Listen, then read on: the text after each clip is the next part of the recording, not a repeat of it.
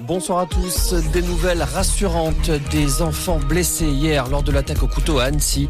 Le ministre des Affaires étrangères néerlandais indique que la petite fille est hors de danger. Pour ce qui est des autres enfants, Emmanuel Macron évoque des nouvelles positives. Le président de la République était à la préfecture d'Annecy pour saluer tous ceux qui sont intervenus pour arrêter l'assaillant, toujours en garde à vue. Le maire d'Annecy, lui, invite les habitants à se recueillir dimanche à 11h lors d'un rassemblement. À Lyon, la préfecture saisit le parquet après une pancarte apposée sur les grilles d'un parc. Pancarte installée par un groupuscule d'extrême droite indiquant la fermeture du lieu à cause de la présence de migrants. Cet appel à la haine est intolérable, a réagi le groupe municipal socialiste.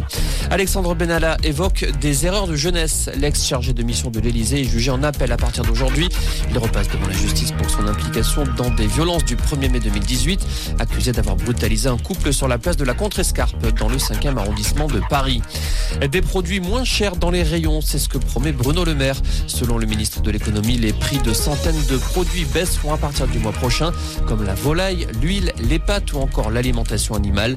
Ces baisses ont été négociées lors d'une réunion avec les principaux industriels de l'agroalimentaire. Ils fourniront la semaine prochaine au ministère de l'économie la liste des produits concernés.